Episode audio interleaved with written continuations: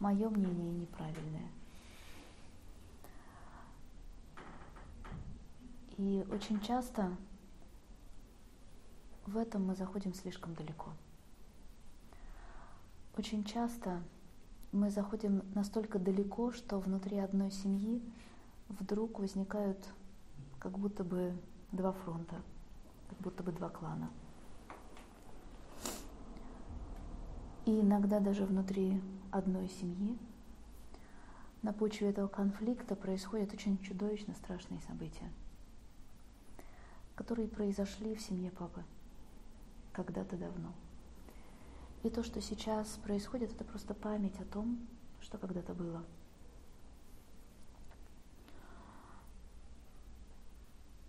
В этой семье осталось очень много грусти, потому что люди так и не смогли перешагнуть через а, свою гордыню и признать свою неправоту, признать свои ошибки. И это самое ужасное, когда мы знаем внутри себя, что мы не правы, но мы не можем сделать шаг назад, потому что иначе мы признаем свою слабость. Мы так думаем. Очень часто мы не можем сказать «прости», даже тогда, когда понимаем, что мы сделали очень большую ошибку.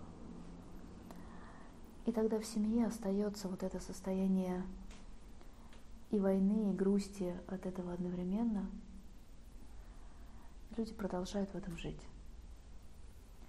Но те, кто обладают этой информацией теперь, могут быть мудрее. И зная, что зачастую наше эго, наша гордыня не может позволить сделать какой-то правильный шаг кому-то. Мы можем видеть это и сделать этот шаг. Даже если не мы его сейчас должны сделать.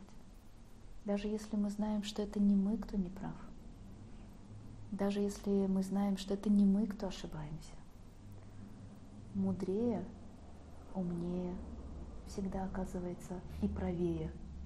Всегда оказывается тот, кто, видя это, своим поступком, своим жестом протягивает руку помощи тому, кто не может сделать этот шаг.